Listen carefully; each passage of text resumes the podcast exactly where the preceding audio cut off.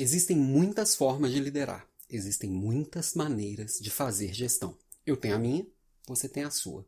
E hoje, aqui no Papo de Líder, eu, Alan Pimenta, vou falar sobre o meu jeito de fazer gestão hoje.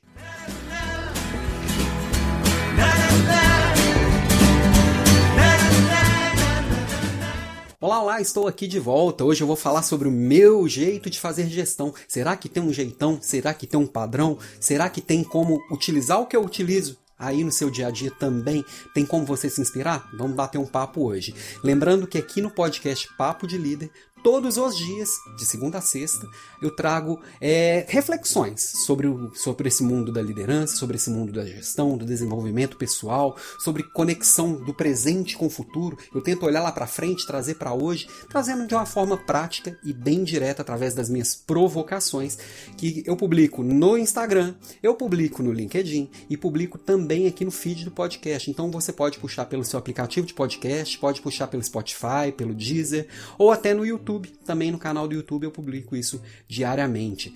Também, ah, mas onde que eu encontro tudo isso? No meu blog. No meu blog eu consigo também amarrar tudo. Você consegue encontrar todas as redes lá no www.desenvolvimentodelideres.com.br. Lembrando que eu gravo esse podcast aqui no Espaço das Ideias, que é um espaço criativo aqui em Belo Horizonte, onde a gente tem cursos, a gente tem workshops e a gente também está fazendo um podcast no Espaço das Ideias. Dá uma olhadinha lá no nosso blog, espaçodasideias.com.br. Mas Vamos falar do que, que eu vim falar aqui hoje, né? Eu vim falar sobre o meu jeito de fazer gestão, porque ele é único e ele é do momento. Em outros podcasts, eu já falei que a gente fica sempre buscando uma fórmula mágica, um manual de instruções, uma receita de bolo. Eu fico é, aquela, aquelas publicações de internet, 10 passos para fazer tal coisa, 10 coisas imprescindíveis para alguém fazer, aquelas listas, elas fazem muito sucesso, porque a gente fica buscando simplificar. E tá tudo certo a gente buscar simplificações, desde que a gente entenda que eu sou diferente de você, você é diferente de mim, e eu sou diferente de eu mesmo ontem. E sou diferente de eu mesmo amanhã. Primeiro, porque eu estou buscando evoluir. E segundo, que o que está à minha volta busca e necessita de coisas diferentes. Então, eu, por exemplo, hoje eu vim falar um pouco de mim, então eu vou contar muitas histórias a respeito de mim. Na minha carreira, eu passei por várias transformações. Eu comecei na área de tecnologia, depois fui para a área de vendas, depois eu fui para a área de logística, depois eu fui para a área de atendimento, voltei para vendas, então, só isso já geraria uma série de transformações no meu jeito de ser. Mesmo que eu não tivesse evoluído profissionalmente, mesmo que eu não tivesse evoluído com os meus aprendizados, isso já exigiria que eu atuasse de forma diferente. Outra coisa, eu já eu tenho a minha empresa, eu já trabalhei em empresa familiar, estou hoje numa grande empresa e cada uma demanda uma coisa diferente. Outra coisa, eu troquei de equipe fazem mais ou menos seis meses. Em março, eu assumi uma equipe nova.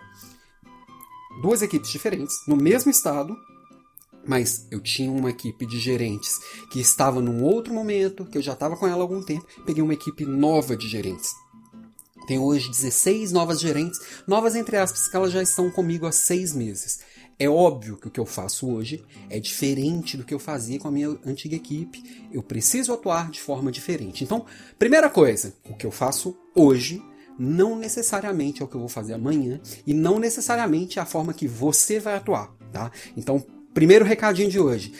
Não existe manual de instruções para a vida, não existe, não existe manual de instruções para gestão, embora existam vários livros sobre gestão, vários livros sobre liderança, e todos eles trazem muita coisa. E se eu achasse que nenhum deles ensina nada, eu não poderia estar tá propondo trazer aqui para vocês também as minhas reflexões sobre esses meus estudos e sobre o que eu passo no dia a dia, tá?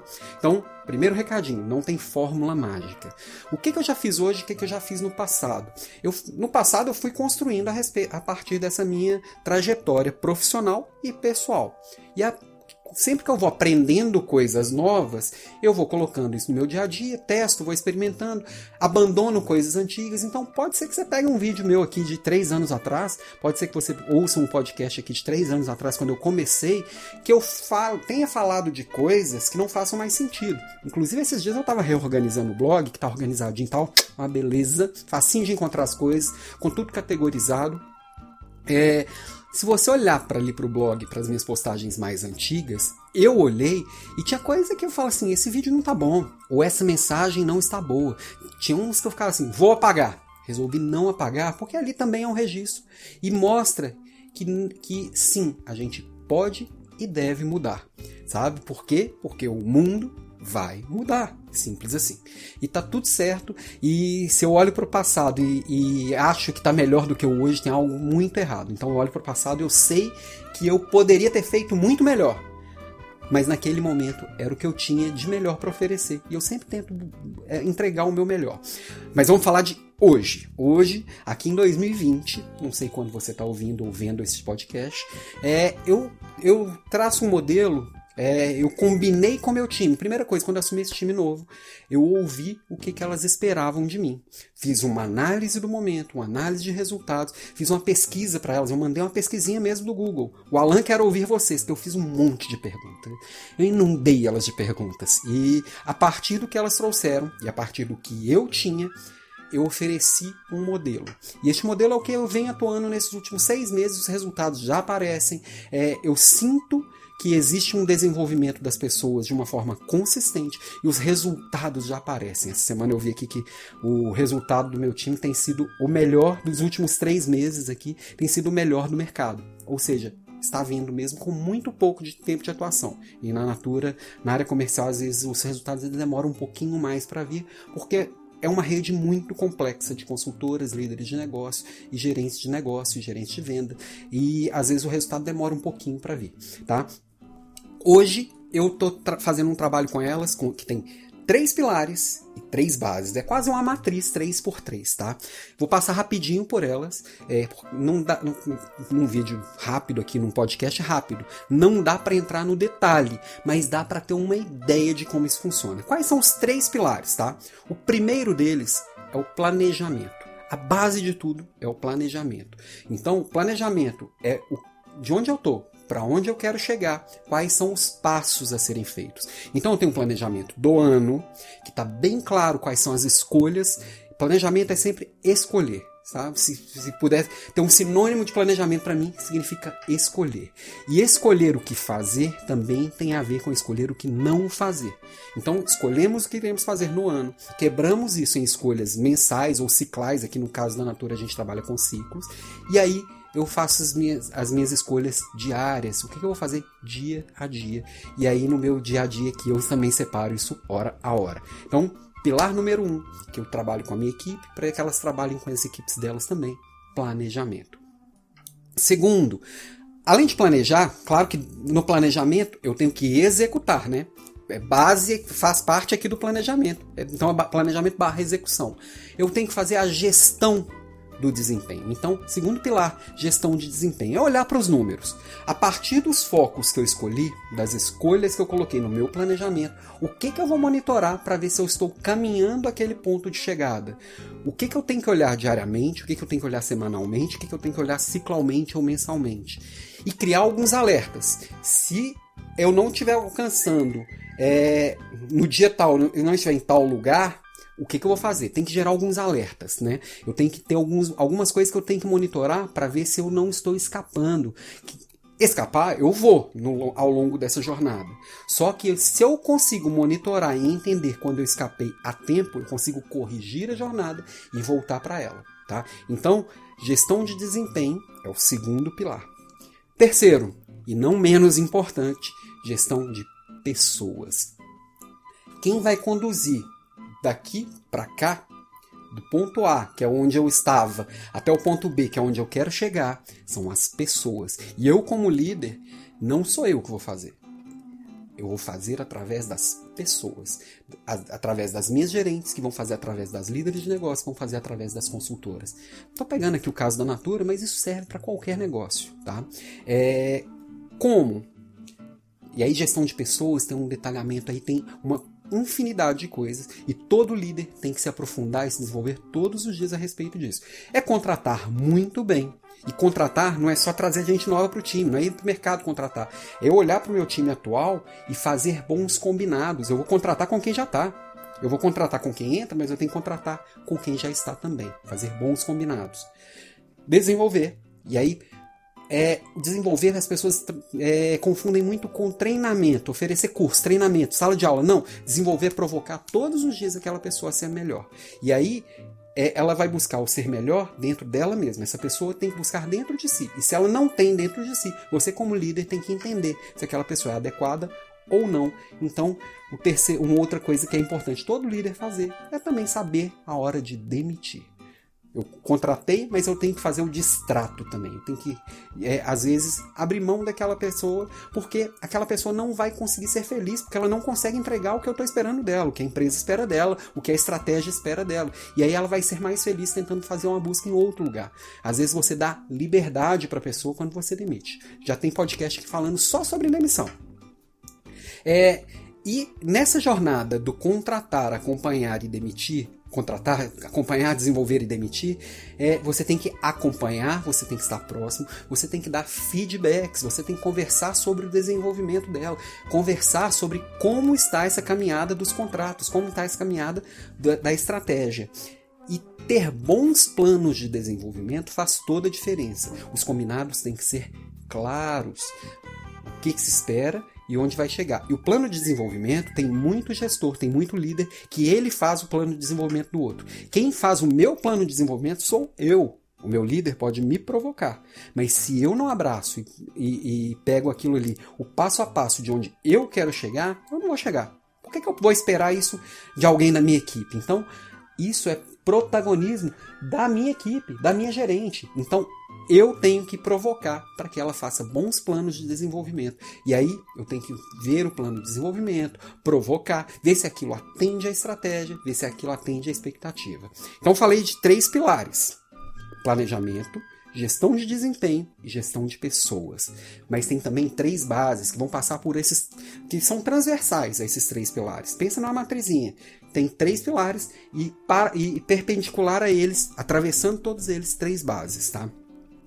A primeira dessas bases é a minha produtividade pessoal. Eu não tenho como ser um líder melhor sem ser uma pessoa melhor. E para eu ser uma pessoa melhor, eu também tenho que olhar para o meu plano de desenvolvimento pessoal e planejamento. Nós já vimos aqui que é escolha, escolher o que fazer e estar em paz com, com o que eu escolhi não fazer.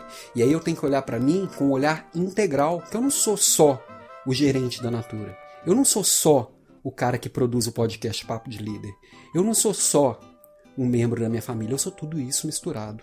Eu sou, eu sou pai, eu sou marido, eu sou filho, eu sou amigo, eu sou gerente, eu sou podcaster, eu sou um monte de coisas. Como é que eu olho para tudo isso? E além disso, eu sou saudável, eu sou feliz. Como que eu olho para todas essas coisas? Cuido do meu desenvolvimento físico, mental, espiritual, profissional, é, emocional, tudo isso tem que estar abarcado no meu plano pessoal. Esse é o meu jeito de olhar para produtividade pessoal. Muita gente acha que produtividade é só gestão de tempo. Para mim, isso é 10% do meu plano de produtividade pessoal. É onde eu vou dedicar não só meu tempo, mas meu foco, minha energia, minha atenção e também a minha agenda. Eu cuido da minha agenda hora a hora. O que não está na minha agenda, eu costumo brincar que não existe. É, e não tenho uma agenda pessoal e profissional. Eu sou uma pessoa só, eu tenho uma agenda e eu cuido dela. Primeira base, então, produtividade pessoal. Segunda base, que eu venho neste momento me dedicando a desenvolvê-la, comunicação. E tudo isso tanto produtividade pessoal, planejamento, gestão de desempenho, gestão de pessoas, são coisas que a gente vai desenvolver na vida inteira, não tem fim. E comunicação é uma coisa que eu percebo que o mundo está se transformando muito rápido. Minha comunicação com a minha equipe, ela tem que ser uma comunicação transparente, objetiva, usando o meio certo. Muitas vezes a gente faz a coisa certa pelo meio errado. Eu ligar para as minhas gerentes hoje no meio do dia, eu estou interrompendo o planejamento delas, a produtividade delas. Não dá para eu querer delas algo que eu exijo para mim mesmo. Eu não gosto de ser interrompido, porque eu vou interromper o outro? Então tenho que buscar também o meio certo. E outra coisa, a comunicação tem que ser madura.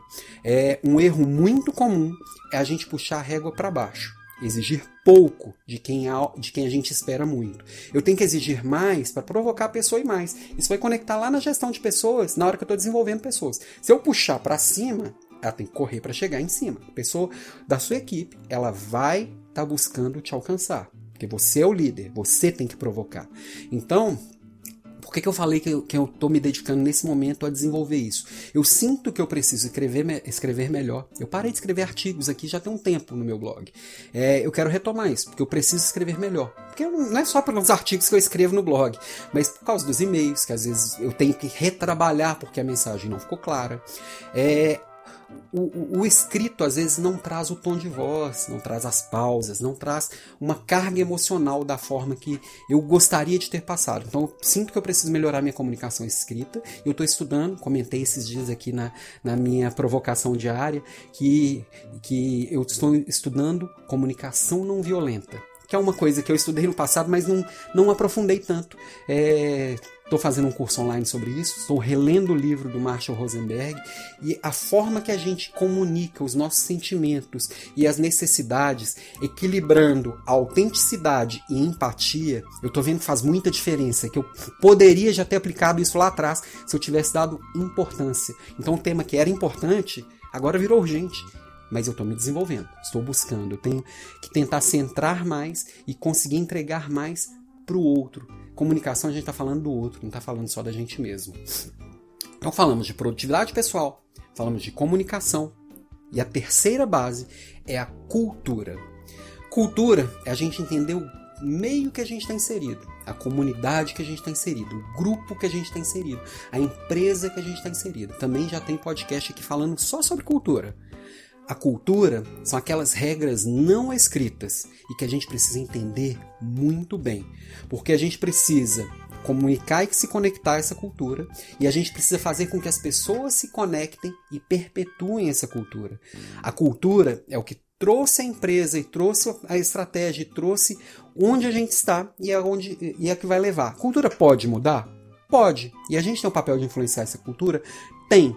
Mas a gente precisa primeiro dominar a cultura para depois mudar a cultura. Todo padrão a ser quebrado, ele é quebrado por quem domina esse padrão. Então, se você faz parte de uma empresa que tem uma cultura X, entenda, viva essa cultura X e vá influenciando, porque cultura se muda aos poucos é muito difícil fazer uma disrupção na cultura. É, tem uma frase célebre, se não me engano, do Peter Drucker, que fala que a cultura come a estratégia no, no café da manhã. A estratégia é o planejamento. Se você não faz um planejamento 100% alinhado à cultura, não vai funcionar. Por exemplo, estou trazendo bastante exemplo aqui da Natura, porque eu estou falando do meu momento agora. É, nós temos alguns pontos de cultura muito forte, tem brasilidade, tem, a gente fala de relacionamento, a gente fala de sustentabilidade, a gente fala de diversidade, isso está presente com muita verdade no dia a dia. Tem empresa que tenta colocar isso de uma forma superficial e não para de pé. Aqui é base. Nós já deixamos de ganhar PLR no ano porque não entregamos metas sociais. É, então a gente já deixou de lançar produto que ele não era ambientalmente é, legal, não, não, não tinha impacto positivo. Então, no meu dia a dia, eu tenho que conversar com o meu time, eu tenho que construir e fazer bons planos pensando em relacionamento, pensando em sustentabilidade, pensando em diversidade e todos esses pontos que compõem a nossa cultura. E aí você tem que olhar para o seu negócio e ver o que, que faz sentido na cultura do seu negócio. Seja você empreendedor ou seja fora do negócio também. Qual é a cultura da sua família? Qual é a cultura do seu bairro?